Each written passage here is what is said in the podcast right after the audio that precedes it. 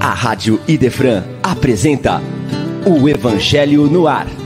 Apresentação: Chico Cruz e amigos.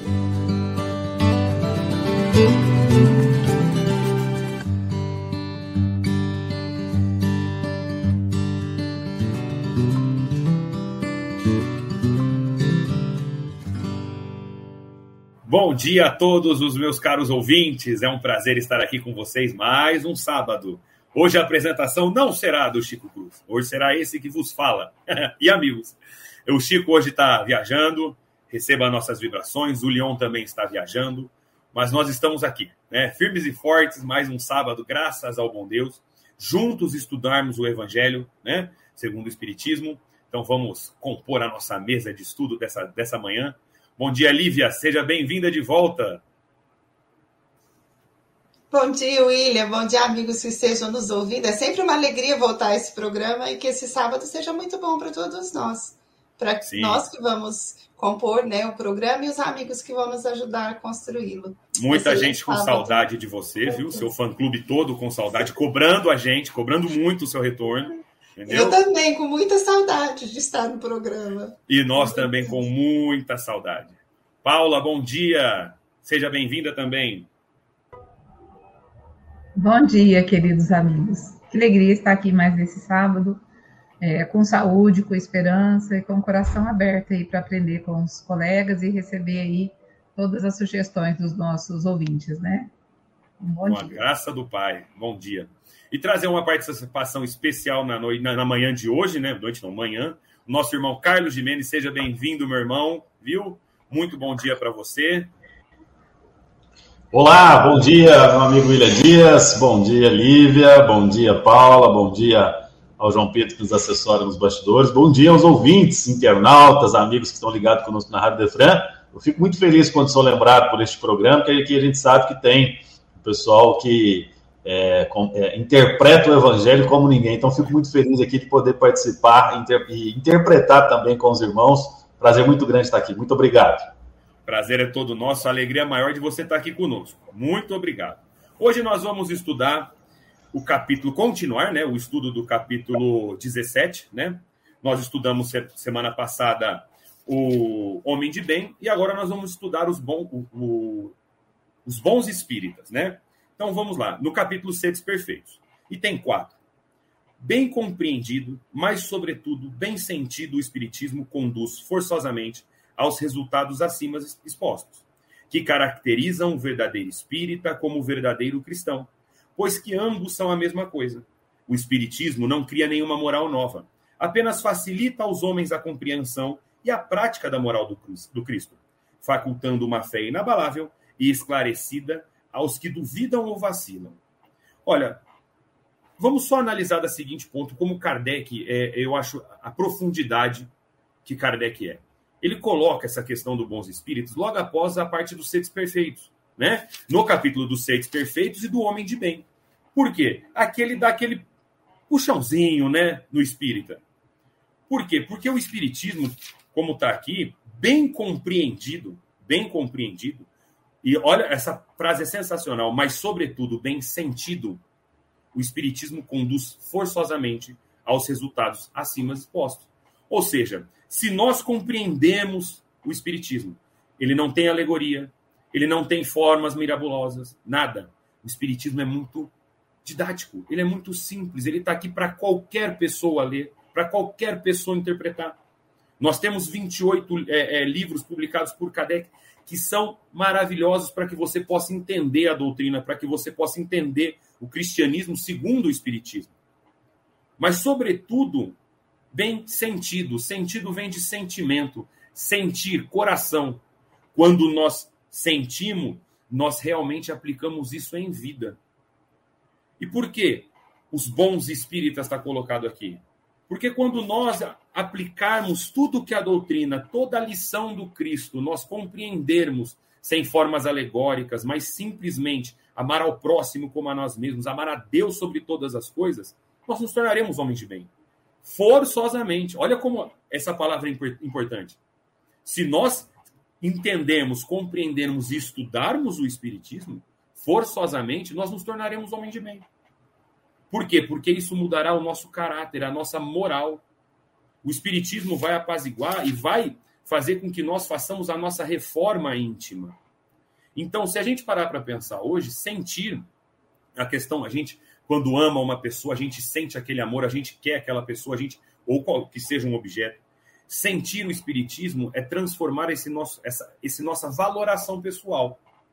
É entender racionalmente para onde vamos, por que vamos, por que estamos aqui, por que nós temos que amar ao próximo, por que o próximo é tão importante no nosso seio é, familiar. Quando nós entendemos tudo isso, nós começamos forçosamente a nos tornar pessoas de bem, porque vai mudar a nossa moral, vai mudar o caráter que nós temos em si. Nós vamos começar a nos despojarmos do homem velho e nos tornarmos um homem novo, né? Então, entender essa parte do evangelho e por que Kardec põe logo após o homem de bem, porque ao espírita, nós temos sempre ao nosso lado a razão. Então, estudarmos razão, racionalidade, entender os textos que são trazidos pelo, por Kardec, porque acaba com a mistificação, acaba com as alegorias, acaba com as coisas miraculosas. Não. Nós somos filhos do Criador, o Criador não tem porquê, o Pai não quer esconder nada de nós. Ao contrário o Evangelho vem nos ensinar. Kardec traz como um grande professor que é esse ensinamento. Então, seres perfeitos, né? A questão do, da gente nos tornarmos um bom espírita é compreender, é estudar. O Evangelho é de fácil acesso para todos. Então, eu acho muito interessante quando nós falamos bem compreendido, sobretudo bem sentido, forçosamente, nós nos tornaremos homens de bem. Lívia, por favor, as suas considerações. William, você começou apontando um aspecto da leitura de Allan Kardec que eu considero assim extremamente importante. Essa relação que ele faz entre o homem de bem, as características, as qualidades que o homem de bem possui, e depois o bom espírita. Se a gente for pensar no homem de bem, o homem de bem é aquele que adquiriu valores novos, é o coração que se enriqueceu de valores novos, ele é renovado perante a vida. É alguém que vai se esforçando diariamente por superar dificuldades, por trabalhar problemas que porventura existam e por se tornar melhor naquilo que ele já tem condição de fazer. Isso, numa síntese muito, até mesmo precária da nossa parte, é o, o símbolo do homem de bem, o coração que vai se enriquecendo de valores novos. Então, quando Allan Kardec começa a falar dos bons espíritos, ele vai dizer o espiritismo, se bem compreendido, nos conduz inevitavelmente, ou seja, forçosamente, a todas aquelas qualidades. Então, nós precisamos pensar o que seria o espiritismo. O espiritismo seria um dogma? Seria um conjunto de ideias a serem impostas e a serem decoradas somente para que a nossa mente soubesse disso? Não. O espiritismo é um conjunto de lições e de valores que, quando entendidos bem, como você falou, vão migrar para o nosso coração e nos renovar efetivamente. Então, a princípio, o conhecimento vem falar a nossa razão. Nós vamos primeiro, é a nossa mente que vai entender tudo isso, processar tudo isso, mas depois é tão tocante, tão lógico que vai havendo aquela assimilação do conteúdo. E quando ele se aclimata no nosso coração, quando ele assenta dentro de nós, a gente começa a exteriorizar essas lições através de práticas novas. Então, por isso, nesse primeiro parágrafo, Kardec encerra o parágrafo dizendo: o Espiritismo não cria uma nova moral, ele vem trazer um conjunto de práticas ou de ideias ou de lições morais diferentes daquilo que a humanidade já conhecia. Não, ele apenas vem nos dar condições de interpretar melhor as lições do Cristo. E essas lições, quando bem entendidas, elas nos conquistam para sempre, não tem como fugir delas e a gente se renova.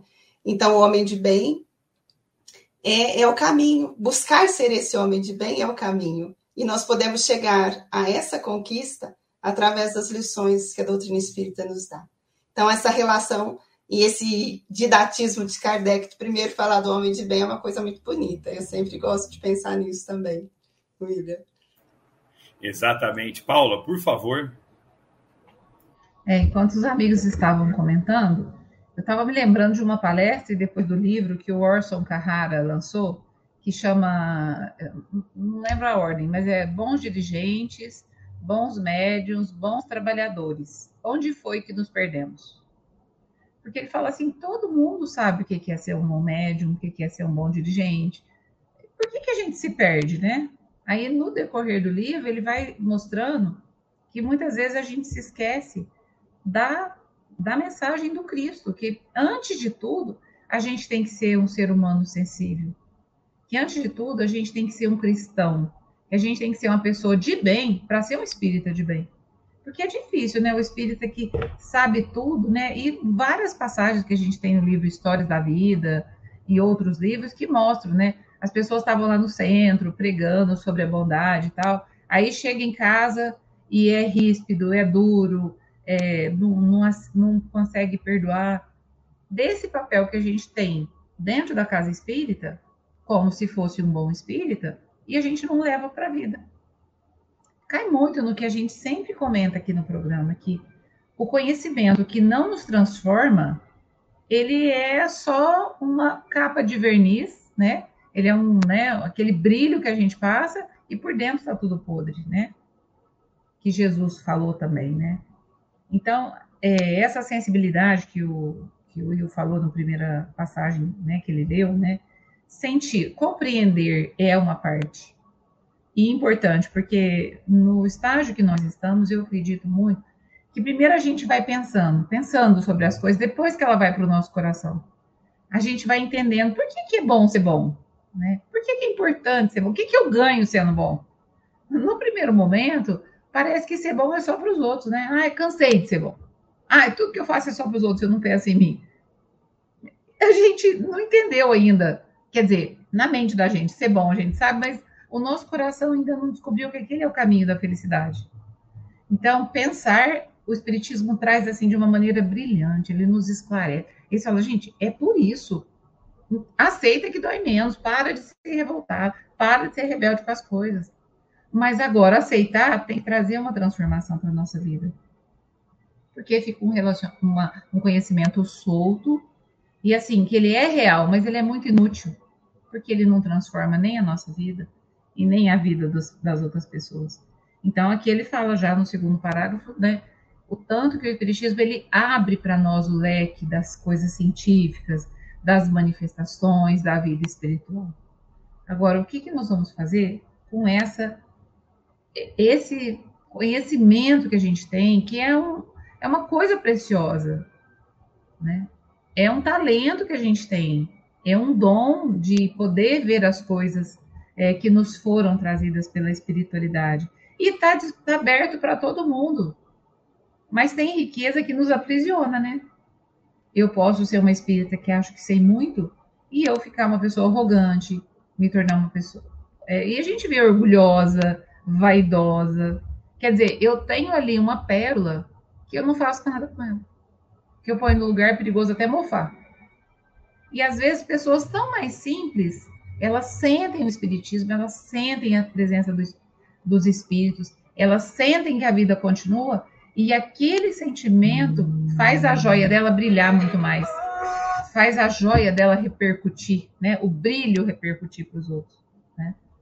E eu penso muito nisso, que o espiritismo ele traz para nós tudo, né? O caminho, mas a gente tem que caminhar. Não adianta saber o caminho, ter a bússola e falar, não, eu vou ficar parado, eu já sei o caminho, eu sei que é fácil, sei para onde que eu vou, mas eu não quero ir. Com Aí a vida né, vira a gente do avesso e fala: não, você não quer ir, mas você vai mesmo assim, vai sem querer. Então, né? No amor ou na dor? Isso. É... Carlos, por favor. Agora que eu me atentei, vocês me, chamaram para falar sobre os bons espíritos. Aí eu tenho que dizer para vocês que vocês escolheram um péssimo pessoa para falar sobre os bons espíritos porque eu, como espírito, evidentemente não sou bom. É claro que a gente está fazendo uma brincadeira aqui, mas essa parte trazida por Allan Kardec no Evangelho segundo o Espiritismo, no capítulo 14, Sede Perfeito, se a gente for pensar por que, que Kardec escreveu isso, né? qual que seria a necessidade, né? Evidentemente que intuído pela espiritualidade, ele já é, sentia que ainda que estava tudo escrito, ainda que estava tudo explicado, aqueles que, em nome do Espiritismo, não seriam tão bons como foi Jesus, né? E é até compreensível em relação a isso, por quê? Porque nós estamos no mundo de expiação e prova. Todos nós que aqui estamos, de uma forma ou de outra, temos muito ou pouco, dependendo do grau. Por exemplo, nós pegar os nossos, nossos amigos aqui, por exemplo, eu e o William, possivelmente temos mais evoluído que a Lívia e a Paula, evidentemente, que elas já estão mais próximas né, da, do sede perfeito do capítulo 14 do Evangelho segundo o Espiritismo.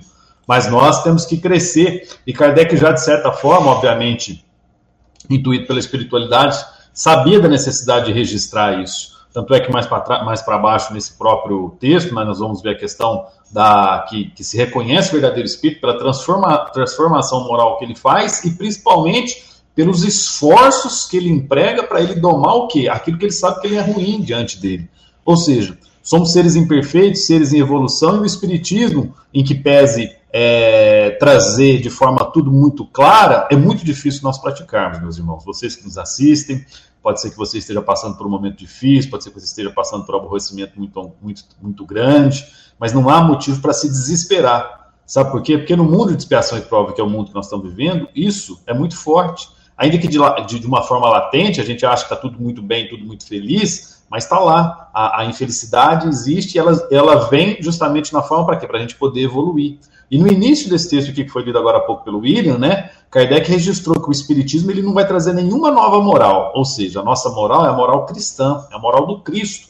Os exemplos, a nossa bússola, né, questão 625 do Livro dos Espíritos, né, qual o maior exemplo? Jesus. É nele que nós temos que nos espelhar. Então, a moral trazida por Jesus, o Espiritismo não muda ela. Pelo contrário, ele tenta o quê? Facilitar. E aí aqui, Kardec registra, né, nesse primeiro parágrafo, apenas facilita aos homens o quê? a inteligência e a prática de quem? De Cristo. Ou seja, o Espiritismo veio como um manual explicativo, como um manual prático, para justamente pegar o que? Jesus, na sua complexidade é, evolutiva né, e perfeita, né, que é muito distante da nossa, a gente não conseguiria chegar até ele. Por isso que ele usou as parábolas, por isso que ele usou os casos práticos, situações para poder ensinar através dos exemplos, e o Espiritismo vem, a partir daí, esmiuçar aquilo que Cristo fez. E aí continua, né? Facultando, ou seja, possibilitando que você tenha uma fé inabalável e esclarecida. Principalmente a quem? Aqueles que duvidam ou aqueles que vacilam em relação a isso. Porque, por mais que nós sejamos materialistas, né, que nós queremos ter o carro do ano, o celular da último da última tecnologia, por mais que nós queremos vestir uma boa grife de marca né, de roupa, por mais que nós queremos fazer um procedimento estético, por mais que a gente queira colocar uma peruca, né, no meu caso, quem estiver rindo aí vai se ver comigo, mas é, essas questões materiais, elas vão ficar na matéria, elas vão ficar no mundo físico, todos nós partiremos, né, porque a verdadeira vida é do lado de lá, é, no, é na erraticidade, é espiritual. Somos espíritos em corpos existenciais com, com tempo limitado, né?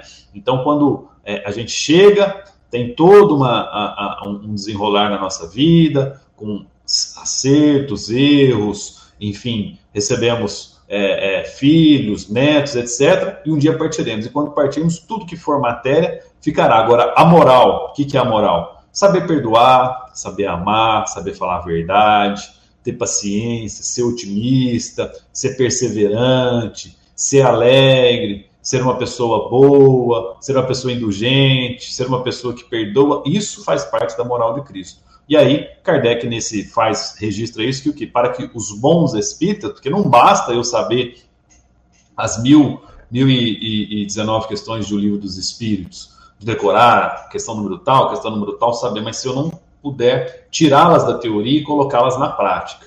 Porque Jesus fez isso. Ele veio mostrar para nós que, ainda que encarnado, ainda que sobre as dificuldades existenciais da matéria, é possível você amar o próximo como você mesmo, é possível, ainda que você esteja sendo crucificado como foi Jesus, é possível você perdoar aqueles que fazem aquilo contigo, ainda que traído como foi por Judas, é possível você perdoar e amar ao próximo como a si mesmo. Então, quando a gente pensar por que, que Kardec colocou os bons espíritas, é porque, evidentemente, nem todo espírita é sinônimo de amor, nem todo espírito é sinônimo de cristianismo. E, evidentemente, que muitos irmãos que professam, né, que, que estudam, que, que pregam a doutrina espírita, é, é, com muito pesar, a gente registra e falo por mim mesmo, são os que mais erram, infelizmente. Perfeito, William?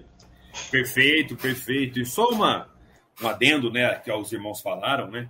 Quando nós falamos dessa parte é, é, do, do, espiritismo, que é o bom espírito, a gente tem que lembrar que o, a doutrina espírita é o consolador prometido, né? Então, assim, você, a, todo mundo lembra da passagem, né? Se me amais, guardar os meus mandamentos, eu rogarei ao Pai, e eles enviará o consolador prometido, a fim de que fique eternamente convosco. O que é isso? É o espiritismo. Então, é como o Carlos falou, tem os espíritas que dizem espíritas, mas ainda falham, como nós. Todos aqui que estamos, a esse lado na coluna aqui, ó, todo mundo aqui da coluna é espírita, mas ainda não somos aqui os espíritas perfeitos, os bons espíritas. Porque todos nós ainda, como todos que estão nos ouvindo, ainda temos nossa cota. A, a revolução que a, que a doutrina espírita traz, ela, ela foi chocante, ela ainda é, porque para muita gente, tanta, tanta mudança, tanta reforma íntima, é ainda complicado. Eu lembro, eu tenho um, um ex-sócio que já desencarnou, e uma vez ele pediu o livro dos Espíritos para mim. Ele é católico, apostólico romano, e eu, mano, prestei para ele. Olha, ele devorava livros, ele não tinha televisão, ele devorava livros. Era impressionante. Ele lia praticamente um livro por, a cada três dias. E eu emprestei para ele o livro dos Espíritos. Ele leu em três dias o livro dos Espíritos, as 1019 questões. E ele olhou para mim e falou: Cara, esse livro é maravilhoso. É maravilhoso. Só que para mim ainda não serve. Tudo bem, não tem problema. Essa revolução acontece porque o Espiritismo ele é assim. Nós temos que nos reformar. Tanto que, não sei se. É, um pouquinho de, de história jurídica para quem sabe que eu sou advogado.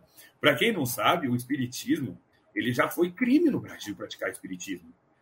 É, o decreto 847 de 1890 da República proibia a prática do Espiritismo. Era, era praticar magia, sortilégios, usar fantasias é, prometer curas, ele era proibido. Era um crime. Por quê? Porque o que traz ali é uma reforma íntima de cada um. E nem todo mundo ainda está pronto para isso. Nem todos estão prontos para uma reforma íntima. Mas todo mundo vai precisar evoluir. Lembrem-se disso. Não se preocupem. Lembra? Planeta primitivo, prova expiação, regeneração, mundos felizes e assim por diante. Todos nós vamos precisar passar por isso. Mas nem todo mundo ainda está no seu contexto. Ainda muito Vou ler agora uma parte que ainda há muito espíritas imperfeitos. Se a gente pegar o, a, o parágrafo 4, olha o que ele fala desse item. Em algumas pessoas, os laços da matéria, ainda bastante tenazes para permitirem que o espírito se desprenda das coisas da terra. O nevoeiro que os envolve tira-lhe toda a visão do infinito, razão pela qual eles não rompem facilmente com seus gostos, nem com seus hábitos, não compreendendo que haja qualquer coisa, crendo, qualquer coisa melhor do que aquilo que são dotados. Para eles, a crença nos espíritos é um simples fato, mas que pouco ou nada lhe modifica a tendência instintiva. Numa palavra, não percebem mais do que um raio de luz, insuficiente para guiá-los e lhe facultar uma vigorosa aspiração, capaz de vencer as suas inclinações.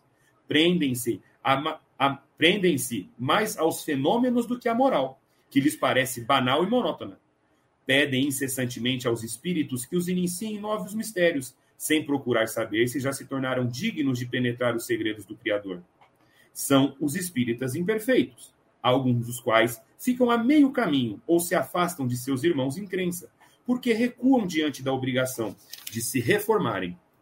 Ou então guardam a sua simpatia para os que compartilham de suas fraquezas ou de suas prevenções. Entretanto, a aceitação do princípio da doutrina é um primeiro passo que lhes tornará mais fácil o segundo em outra existência. Então, viu como tem solução para tudo? Não é porque ainda somos espíritas imperfeitos, a gente consegue ir no centro toda semana, uma vez por semana, a gente vai lá, faz a prece, a gente não xinga o vizinho, mas xinga o cachorro. Mas eu também ainda não estou pronto ainda para sair por aí distribuindo marmita para os outros. Tudo bem, não tem problema nós temos que andar conforme os nossos passos. Claro, todo mundo pode fazer o que o Chico Xavier faz? Todo mundo. Disse Emmanuel. Basta você fazer as escolhas que ele fez. Mas quem está pronto para isso? Jesus nos disse que a fé de um grão de mostarda pode transpor montanhas. E quem tem uma fé inabalável hoje? Então, assim, nós entendemos ainda que para que nós possamos nos tornar bons espíritas, nós precisamos, como está lá, primeiramente, estudar, estudar a doutrina. Espírita, instruí-vos. Esse é o primeiro mandamento. Amai-vos, desculpa, amai-vos, esse é o primeiro mandamento. Segundo mandamento, instruí-vos. Esse é o segundo mandamento. Então, sentir e aprender. que aí nós possamos começar a caminhar, a galgar os nossos degraus. E aí vai mostrar a reforma íntima dos espíritos, do bom espírita, do verdadeiro espírita. Por favor, Lívia. Filha, foram muito preciosas as reflexões que você fez e o Carlos. E eu queria pegar ponto, a Paula também, mas eu queria agora pegar ponto da reflexão do Carlos e sua que o Carlos colocou assim, Kardec, quando fez essa leitura do, do homem, do bom espírito, é porque ele sabia que tinham aqueles que não conseguiriam viver ou assimilar o espiritismo na medida desse bom espírita. Isso é muito importante pensar a respeito, porque Allan Kardec, quando a doutrina espírita vem a público através das obras que ele vai estruturar com o auxílio dos bons espíritos, um grupo muito grande de pessoas vai procurá-lo, vai passar a receber lições, a ouvi-lo, vai conviver com ele na Sociedade Parisiense de Estudos Espíritas, ele vai ter contato com espíritas, espíritas no sentido aqueles que aderiram à mensagem, que acolheram a mensagem, eles não estavam só em Paris, estavam em diversos lugares e até fora da França. Então, o contato de Kardec com esses grupos é um contato muito grande. E ele podia, a partir dessa experiência prática, fazer a leitura que agora resulta nesse capítulo.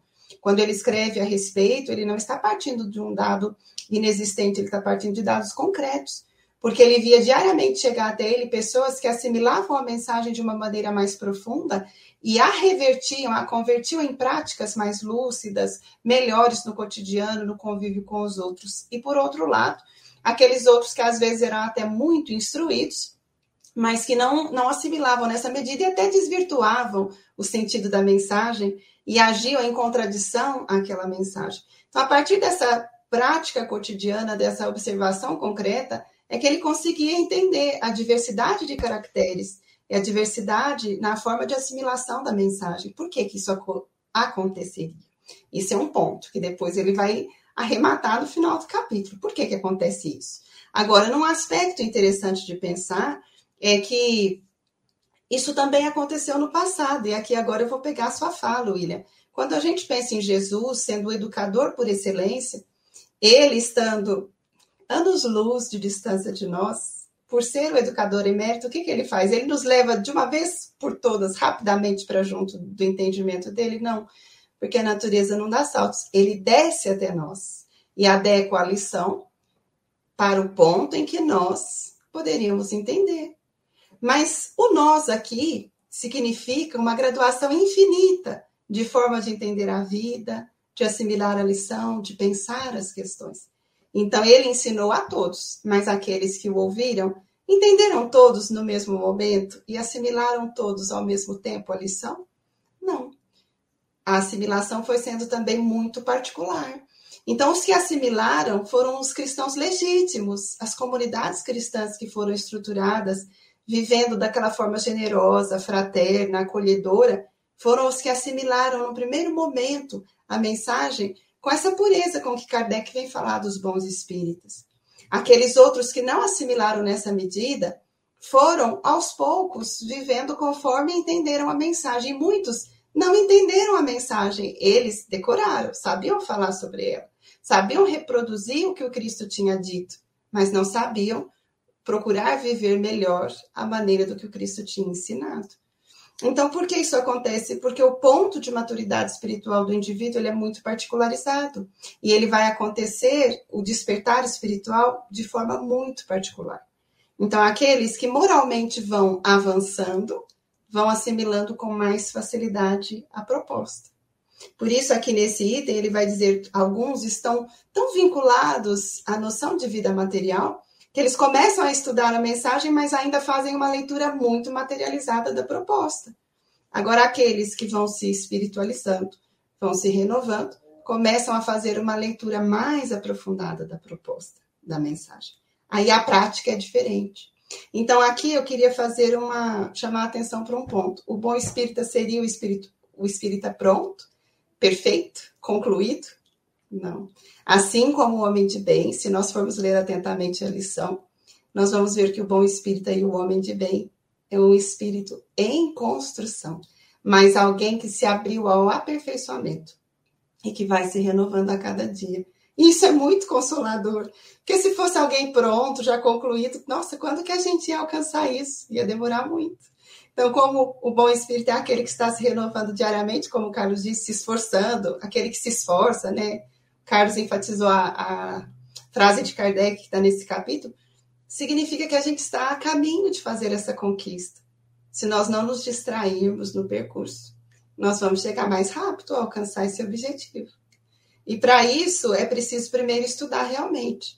Somente ouvindo os outros falarem. Por que ouvir os outros? Porque às vezes os outros já fizeram leituras que eu ainda não consegui fazer. Eles já tiveram percepções das lições que eu ainda, pelas minhas experiências, não fiz. E a contribuição é muito valiosa as nuances, os aspectos, os pontos em que eles chamam a nossa atenção para, um outro entendimento, trazem luz para que a gente possa fazer o próprio entendimento da questão. Então, primeiro a gente começa lendo o texto, começa ouvindo os outros falar, depois a gente vai observar as práticas daqueles que já assimilaram a lição. E à medida que a gente vai entendendo cada dia um pouquinho mais, chega o instante que se aprofundou o nosso entendimento sobre isso tudo. Então fica mais fácil viver a lição depois que nós entendemos mais claramente o que ela significava, o que é que ela dizia. Por isso a gente não não pode querer fazer uma transformação apressada, porque o nosso entendimento e o nosso aprendizado não vai ser apressado. Raramente a leitura, a primeira leitura de um texto vai nos dizer tudo sobre ele. Às vezes a gente entende um pouquinho, fala, não, eu li, eu sei que ele fala sobre a vida espiritual. Mas se eu volto, eu falo, nossa, nesse ponto, olha o que, que ele está dizendo, naquele. Abre um universo de conhecimento, que é uma coisa maravilhosa. Então, nós precisamos ter começar, partir do primeiro passo. E não ter pressa de chegar a um resultado rápido, porque então nós não teríamos base para alcançá-lo.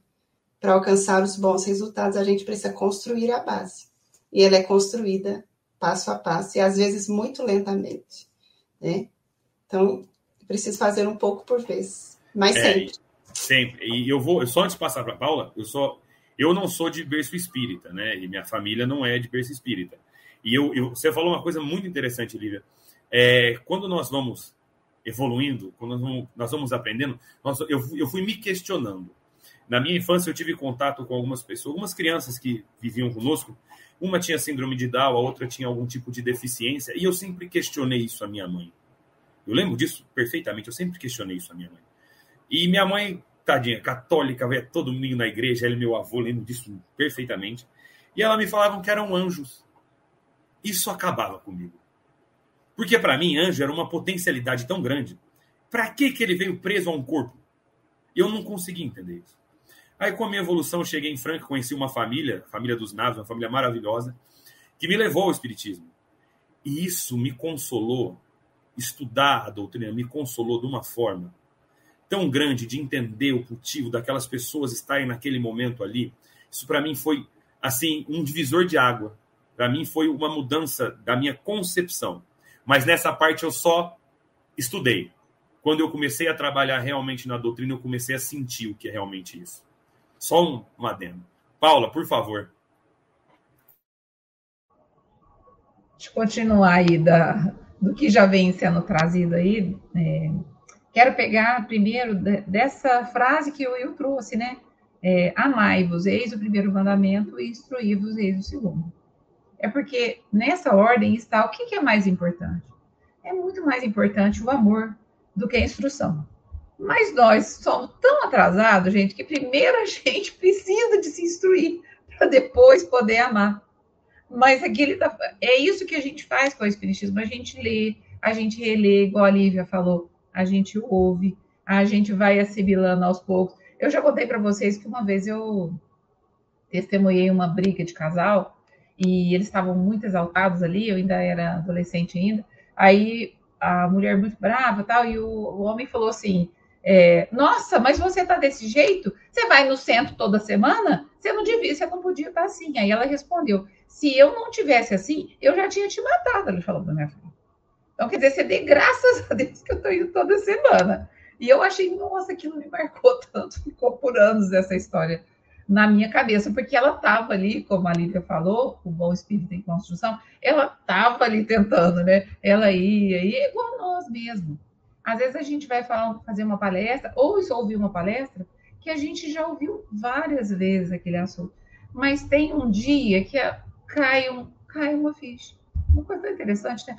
Ontem eu estava falando com um paciente, o insight que eu tive, que eu nunca tinha tido. Aquela música Faz um Milagre em Mim não é uma música espírita. Mas como eu estava adequando para a pessoa com quem eu estava conversando, aí eu falei, ó, presta atenção na letra daquela música e tal, que uma pessoa sofrendo demais com o luto, né? Aí eu percebi, de repente, que a letra da música não é faz o milagre, é faz o milagre em mim. E como isso, gente, quantas coisas que eu já li várias vezes, passagens do Evangelho, de repente eu leio e eu falo, gente, eu não tinha percebido isso. É muito claro quando a gente entende com o coração. O milagre não era feito fora, era feito assim. E eu ali numa conversa, nas trocas, como a Lívia falou, nessas né? trocas de ouvir, de, de falar e de aprender e de fazer a leitura, de repente se abre ali um, um espaço até para você orar de uma maneira diferente. Não, Deus, o milagre não vai fazer fora, né? Vai fazer é nessa mudança. Só que quanto mais maturidade a gente tem, mais a gente consegue enxergar. É tão interessante.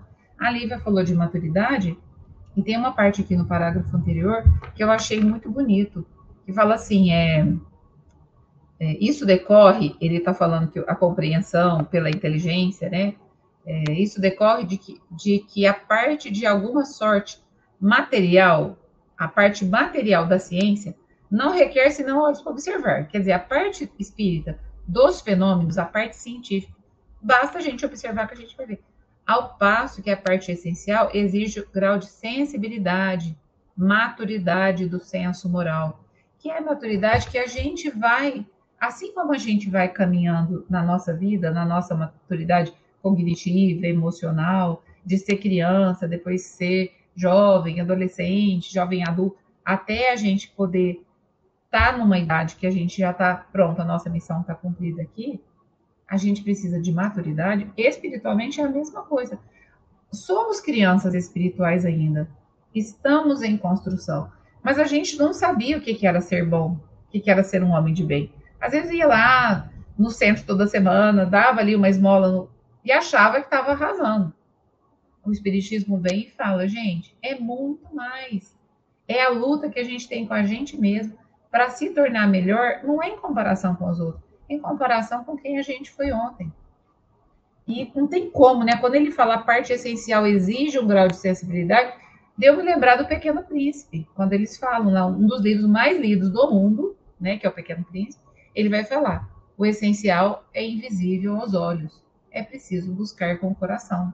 É uma história maravilhosa que vai falando dessas sutilezas que existem no mundo, mas que elas só são perceptíveis quando a gente se deixa levar por essa intuição que os espíritos estão do nosso lado, que o nosso anjo está nos aconselhando, e a gente nesse desejo de se abrir para entender a mensagem.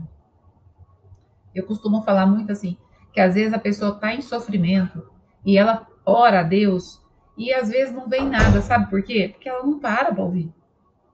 Entra no carro, liga, liga o som. Chega em casa, liga a televisão. Vai dormir, liga, liga a rede social e fica vendo ali TikTok, WhatsApp, Instagram e tudo. O anjo da guarda não tem chance, não, né, gente? Precisa não, né? Falar, peraí. Às vezes o culto no lar, por isso que o culto, o evangelho no lar é tão transformador para as famílias que buscam o tratamento. Porque pelo menos ali, naquele momento do culto no lar, existe aquela abertura verdadeira é a abertura da mente, mas é a abertura que toca o nosso coração. E já me lembrando do Pequeno Príncipe, já me lembrei de uma outra coisa. Qual é o livro mais vendido do mundo? O livro mais vendido do mundo é a Bíblia. Está no Guinness. Está no Guinness Book. Gente, mas se é um livro tão vendido e está todo mundo lendo, por que, que a nossa sociedade ainda tem violência, desigualdade, tal, tal, tal, tal? Porque o ensinamento do Cristo está aí, a mensagem do Cristo, né? Eu, por sinal, eu ganhei uma Bíblia na porta da faculdade, uma Bíblia de bolso.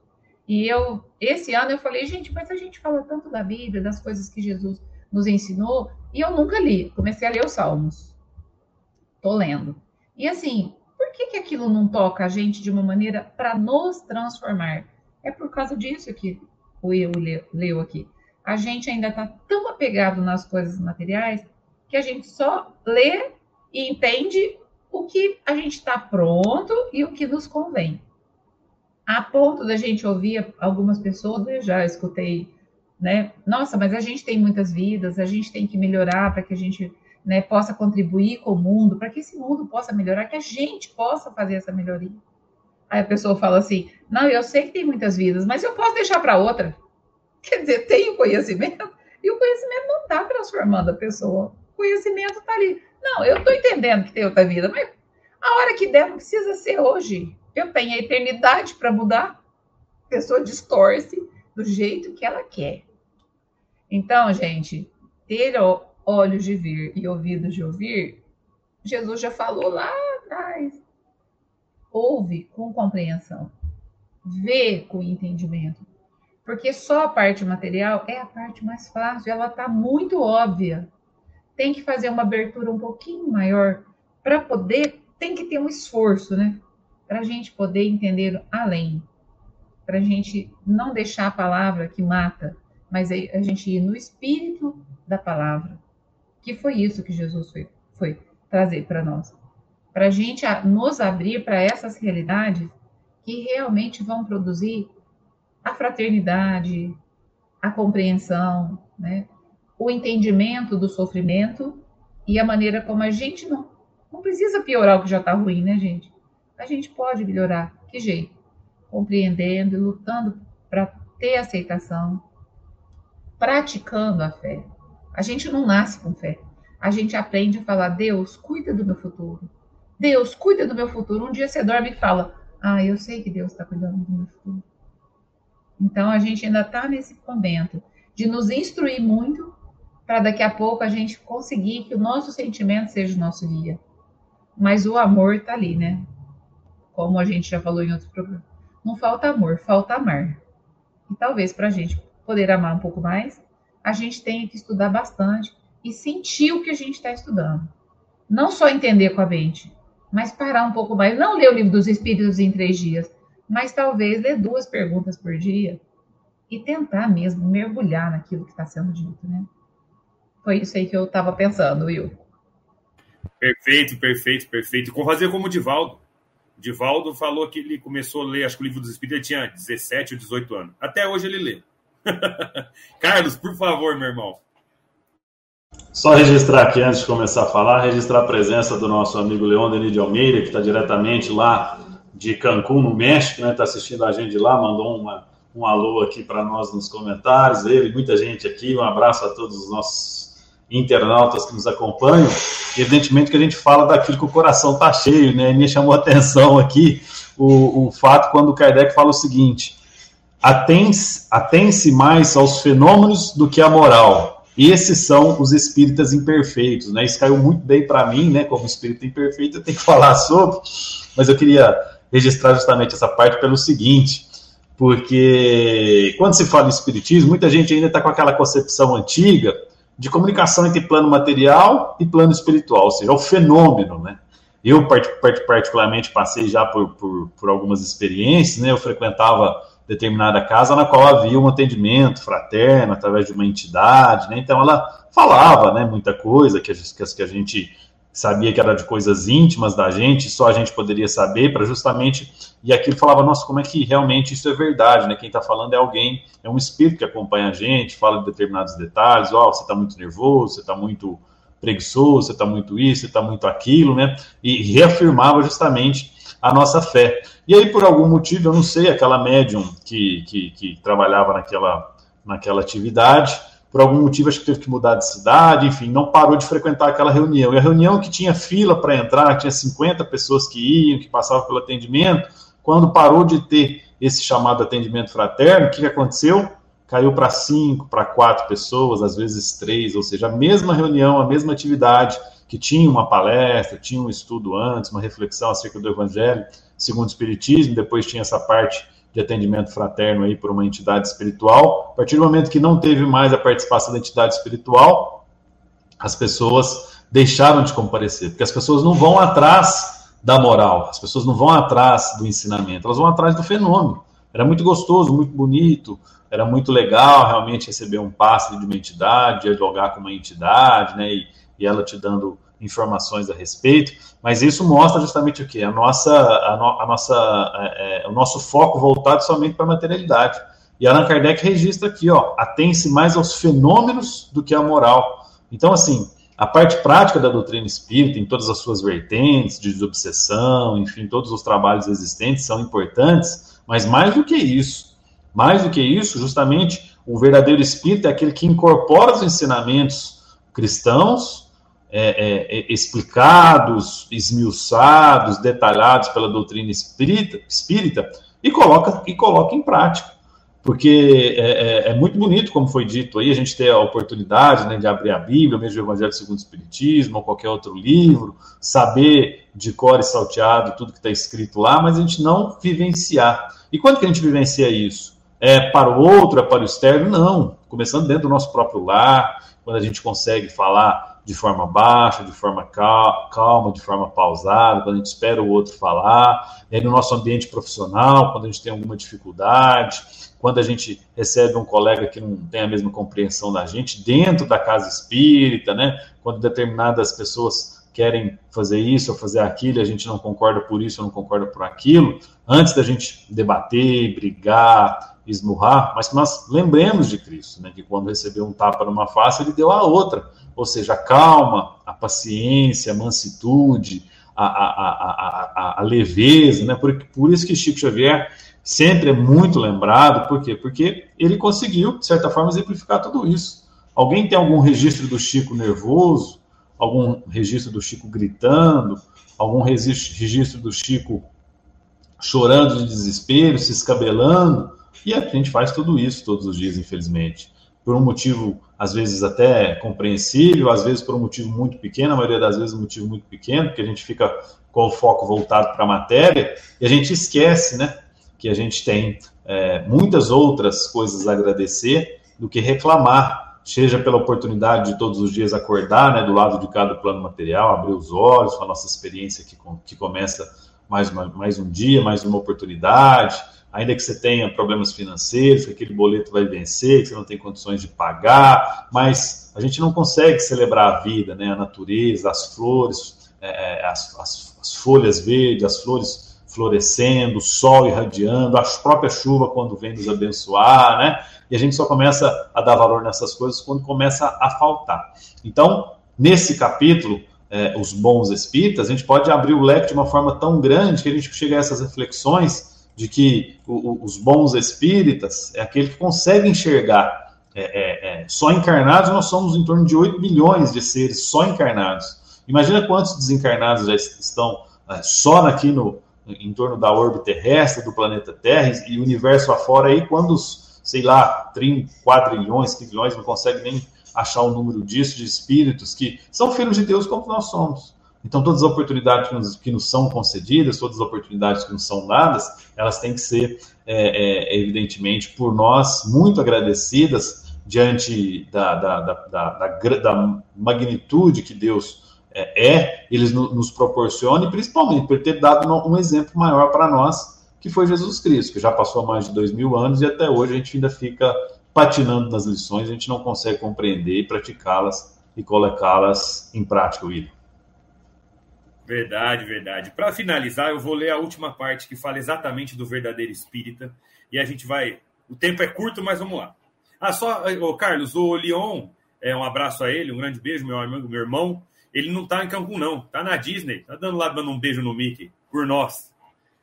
Vamos lá. Aquele que pode ser, com razão, qualificado de espírita verdadeiro e sincero, se acha num grau superior de adiantamento moral. O espírito que nele domina a matéria, de modo mais completo, dá-lhe uma percepção mais clara do futuro. Os princípios da doutrina lhe fazem vibrar as fibras que no, nos, nos outros se conservam inertes. Numa palavra, é tocado no coração Daí porque é inabalável a sua fé. Um é como um músico, a quem bastam alguns acordes para comover, ao passo que outro apenas ouve sons. Aí sim, vamos lá, pessoal. Reconhece o verdadeiro espírita pela sua transformação moral e pelos esforços que emprega para domar suas inclinações más.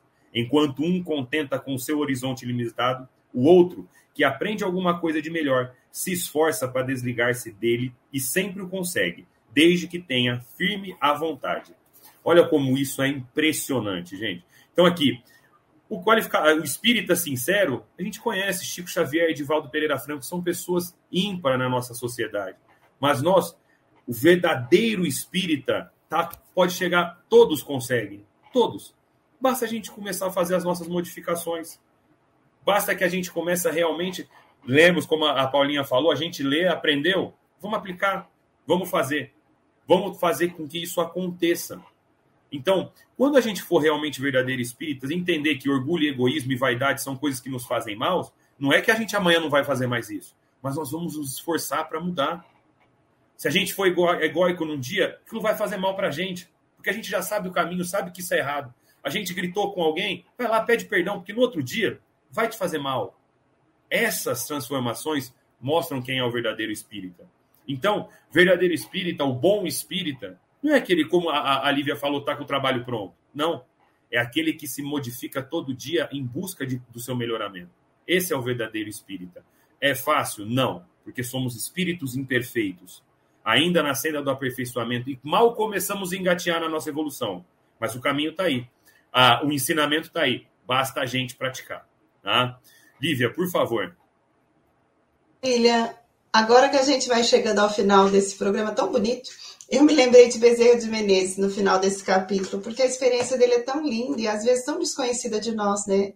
Todos nós o amamos como esse médico amoroso que vem nos socorrer nas horas difíceis, mas poucos de nós conhecemos a tarefa que ele fez para que o Espiritismo fosse conhecido, para que a criminalização do Espiritismo no período em que ele vivia pudesse cair e permitir que as pessoas expressassem a sua fé com a liberdade necessária. Então, nós vamos ver que foi alguém que nasceu num berço que não era espírita. E vai encontrar o espiritismo no momento que a Paula falou, quando ela foi se referir ao atendimento que ela estava dando, no momento de luto, de dor muito grande. Porque a esposa que ele amava tanto vai falecer em 24 horas por um problema que ele, como médico, não pôde nem ajudar a socorrer. E ele fica com os filhinhos. Então, é uma hora de um sofrimento, segundo a narrativa dele, muito grande. Que ele perde o vício, perde o vigor, perde essa capacidade de se conduzir com a alegria que ele tinha antes. Quando um amigo vai dar para ele o livro dos espíritos. E ele, a corte, o espiritismo já era falado porque era o momento em que estava acontecendo na Europa, mas ainda era incompreendido. Embora no Rio de Janeiro, que era a capital do império, houvessem médiums dedicadíssimos que exercessem as funções de ordem espiritual com grande nobreza e também as funções de ordem assistencial e caritativa, como poucos conheciam, ou poucos fizessem isso.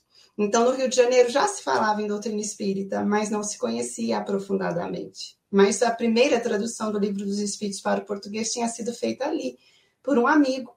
E quando ele recebe o livro, ele vai dizer assim, que ele entra no bonde e fala, ah, não vai acontecer nada de ruim comigo se eu ler esse livro, né? E começa a ler o livro, e ele fica tão encantado que, segundo as palavras dele, é como se ele já conhecesse tudo aquilo. É isso que Kardec está dizendo aqui no final, a maturidade do senso moral. Ele já tinha a condição necessária para alcançar o sentido da mensagem. E dali para frente, ele se renova de uma maneira que depois esse conhecimento que primeiro vem falar à sua mente o transforma a ponto dele publicamente se colocar como um espírita. Que homem de coragem! Porque ele vai escrever sobre espiritismo, vai escrever livros, romances inúmeros com teses espíritas, temáticas espíritas. Vai para o jornal da época, que era um dos jornais mais influentes, falar de espiritismo, usando o pseudônimo como faziam os grandes escritores da época. Vai fazer conferências em espaços públicos que vão chegar a receber duas mil pessoas para ouvi-lo falar porque ele tinha se tornado espírita. E depois, no final da vida, quando alguém pergunta para ele, né, uma entrevista, perguntam para ele, mas o que o Espiritismo fez por você? Ele, alguma coisa exterior ele fez? Teve algum impacto, uma renovação exterior? Ele diz exterior nada, mas interiormente foi a luz que eu procurava e que me faltava depois que a minha esposa tinha falecido. Ele vai dizer assim, ele usa uma frase muito bonita, que ele vai dizer, era como se eu me apegasse a um cascalho para tentar encontrar o sentido da caminhada. Mas quando eu encontrei a doutrina espírita, eu descobri que eu tinha um diamante. E com ele eu ia seguir. Aí ele vai dizer, olha, a perda de um filho é algo absolutamente impensável por qualquer pessoa, tamanha dor. eu perdi quatro filhos e somente super, suportei essa dor porque essa luz chegou na minha vida para me guiar. Então, essa experiência de Bezerra de Menezes me mostra exatamente isso que Kardec está falando. É alguém que às vezes vai passar por outros caminhos de fé, de experiência cotidiana, vai se deparar com a mensagem que primeiro vem falar a razão, depois vai falar o coração, mas não vai ficar só aí. Uma vez que encontra a terra boa, a semente floresce e vai resultar em frutos bons para os outros, né? Mas eu sempre fico pensando que coragem ele tinha. A gente nem sempre sabe disso, porque hoje a gente pode viver o espiritismo com a grandeza e a liberdade que a gente tem, mas esse homem lutou para que isso acontecesse. Porque quando a república é instaurada e o espiritismo é considerado crime, como você falou, quem é que vai lutar? Quem é que vai a público lutar para que os espíritas tivessem direito de viver a sua fé e a sua mensagem. É esse homem que ainda é desconhecido para muitos de nós. Né? Com toda então, certeza. Lindo. Com toda certeza. Lívia, já faz sua despedida, porque falta quatro, quatro minutos, eu vou passar para eles. Um excelente sábado para todos. Muito obrigada àqueles que estiveram conosco. Esse programa é sempre muito lindo. Obrigadíssimo. Paula, por favor. Ah, Lívia, que história mais linda que ela contou, né? Nossa, toca o coração da gente quando ouvimos a Lívia falar. É, aqui no último parágrafo, ele vai falar que. Deixa eu achar aqui, ó. É, o Espiritismo nos dá uma percepção mais clara do futuro. Então, a gente tem uma compreensão, gente, que é um dos motivos para, para, os quais a gente tem fé. E esse final de ano, que eu passei muitas perdas na minha vida né, pessoal, é, eu, eu entendi que a pessoa que perdeu a fé, ela perdeu tudo. E eu entendi por quê. Porque uma pessoa que está lutando sem fé, ela fica realmente agarrada no cascalho, como a Lívia disse. Então, assim, o Espiritismo, ele dá essa visão de futuro para nós, para que a gente tenha fé, né? e que a gente possa levar a fé para as outras pessoas. Porque muitas vezes a gente não vai converter alguém ao Espiritismo, mas a gente vai falar: olha, tenha fé, porque o futuro te espera e o futuro ele tem. Ele é melhor, ele é um futuro diferente, é um futuro que você vai vencer, né? Então, essa possibilidade de pensar o futuro com essa clareza é assim, é um é o que abre para mim muito esse caminho de fé. Para mim, e para algumas pessoas com quem eu tenho oportunidade de conversar diretamente sobre o espiritismo, né? E para encerrar, eu separei aqui uma estrofezinho do Casimiro Cunha, que ele fala assim, ó. Vou fazer uma pequena adaptação. Irmãos da Seara Espírita, ergamos a nossa voz. O mundo clama por Cristo e o Cristo clama por nós. Então vamos fazer nós a nossa parte aí de testemunhar a nossa fé. Que Deus nos abençoe e dê voz a nossa fé e força para a nossa fé. Um bom final que de assim semana. Obrigada, gente. Para todos nós. Carlos, por favor. Só registrar que o, o, o Leon foi para a Disney, mas no sábado de hoje ele foi a Cancún com seu avião particular e está retornando para a Disney logo em seguida, que ele vai passar apenas o dia lá, aproveitar o em Cancún e etc. Mas é, para a gente poder encerrar essa, essa passagem, né, esse registro, né, que é muito conhecido no meio espírita, reconhece o verdadeiro espírito pela sua transformação moral e pelos esforços que emprega para domar as suas más inclinações. A palavra esforços aqui é o que chama mais atenção, porque é justamente o seguinte: no mundo de expiação e prova que somos, seres imperfeitos que somos, com as dificuldades que temos, é muito mais é, é vistoso, né, vamos dizer assim, metaforicamente falando, aos olhos de Deus a sua tentativa de acertar do que o propriamente o erro é, é, é, é, praticado, né? Porque o erro faz parte do, do, crescimento, o erro faz parte do agradecimento. Mas agora, a partir do momento que você identifica algo que você precisa melhorar, se eu sou impaciente, se eu sou é, incrédulo, se eu sou preguiçoso, se eu sou é, pessimista, se eu falo muito alto, se eu sou orgulhoso, se eu sou egoísta, você identifica isso sabe que você precisa melhorar, você pode ter certeza que um passinho você já está dando. E cada vez mais que você reconhece as suas dificuldades, as suas deficiências, do seu ponto de vista moral, que você procura trabalhar isso, você está caminhando para estar um dia também, metaforicamente falando, mais próximo de Deus. E é isso que a doutrina nos pede esforço para a gente domar as nossas más inclinações, para que um dia nós estejamos mais próximos de Deus. Muito obrigado a todos. Prazer muito grande estar aqui com vocês. Estarei sempre à disposição desse programa. Um abraço, valeu, até a próxima. Muito obrigado, gente. Carlos, obrigado. Obrigado, Paulo. Obrigado, Lívia. Obrigado cada um que mandou mensagem aqui. Aline, eu também gostaria que esse programa tivesse duas horas, mas infelizmente é só uma horinha mesmo. Pessoal, muito obrigado. É um prazer estar com vocês mais um sábado. Foi um programa especial, maravilhoso. Tá? A gente fica muito feliz que vocês também tenham gostado, que a gente também gostou muito, viu? E, pessoal, só para finalizar, eu vou pegar uma pequena parte do livro Fonte Viva de Emmanuel. Diante, pois, do próximo que se acerca do teu coração, cada dia, lembra-te sempre de que estás situado na terra para aprender e auxiliar. Então, vamos lá, gente. Aprender e sentir. Muito obrigado, bom sábado a todos, bom final de semana. Fiquem com Deus. Semana que vem, se Deus quiser, com a graça do Pai, estamos de volta. Muito obrigado, gente. Tchau, tchau. Bom final de semana.